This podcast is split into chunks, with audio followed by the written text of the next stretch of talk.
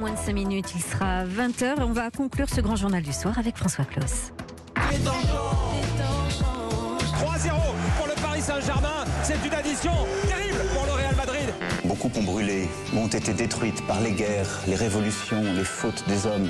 We kids shouldn't have to do this. On est assis sur une poudrière parce que les gens, ils ont peur. Europe 1, L'air du temps.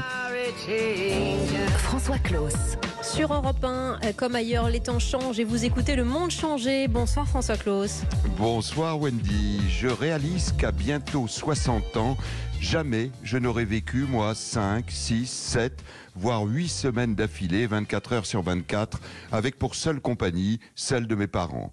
Papa, depuis un peu plus de 30 ans, de quatre enfants, jamais je n'avais eu l'opportunité de vivre 5, 6, 7, voire 8 semaines complètes, nuit et jour, auprès de l'un de mes fils. Je le vis désormais avec ma fille. Elle, comme moi, appartiendront à la génération Covid.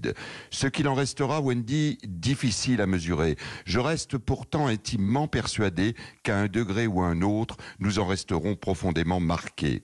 À l'âge de 7 ans, je fus confiné heureux pendant presque un mois avec une ribambelle d'enfants dans une ferme au milieu de la Sologne. C'était en mai 68. L'école était fermée pour cause de grève. Je n'ai jamais oublié cette période extraordinaire où nous, où nous mangions quotidiennement les deux productions de la ferme voisine, les fraises et les asperges. Pas un seul mois de mai depuis où je ne cède à la tentation de ces deux merveilles gustatives issues des terres sablonneuses solognotes. Dans la pièce attenante, les grands écoutaient ce qu'il se passait tout là-haut à Paris, la révolution en cours, les barricades en feu autour d'un gros poste de radio. Je n'ai jamais, oublié ce son, ces échos. Je deviendrai quelques années plus tard journaliste à la radio.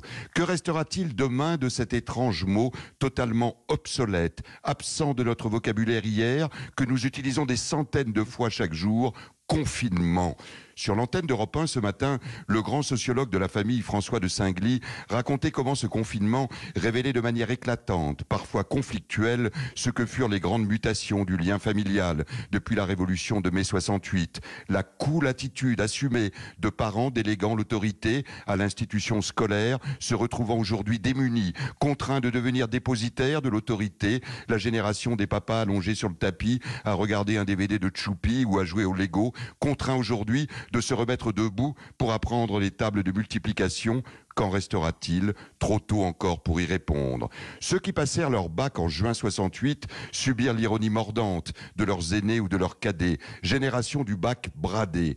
Ceux qui le passeront en 2020 resteront à jamais la génération de l'enseignement à distance, de la douleur de l'enfermement. Bouillonnant d'hormones, mais confinés, ils en sortiront peut-être plus forts, différents c'est sûr.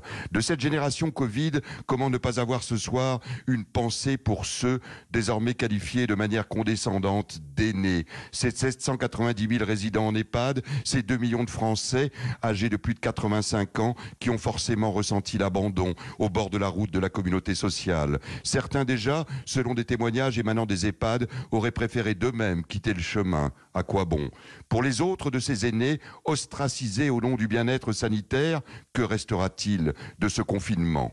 Enfant, Wendy, je me moquais souvent de mon grand-père, puis de mon père, en entendant la fameuse maxime Mais toi, tu n'as pas connu la guerre, sans aucune volonté de ma part de faire le moindre parallèle déplacé, toute proportion égale par ailleurs. J'imagine ma fille et mes fils demain disant à leurs propres enfants Toi, tu n'as pas connu le confinement. Cette étrange parenthèse, si brièvement enchantée, si douloureuse, miroir parfois de nos joies, mais si souvent de nos peines. Merci, merci pour ces temps qui changent, cette humeur du temps que vous retranscrivez chaque dimanche soir à la, à la fin de ce grand journal. Merci beaucoup François Claus. À dimanche prochain, Wendy. À dimanche prochain.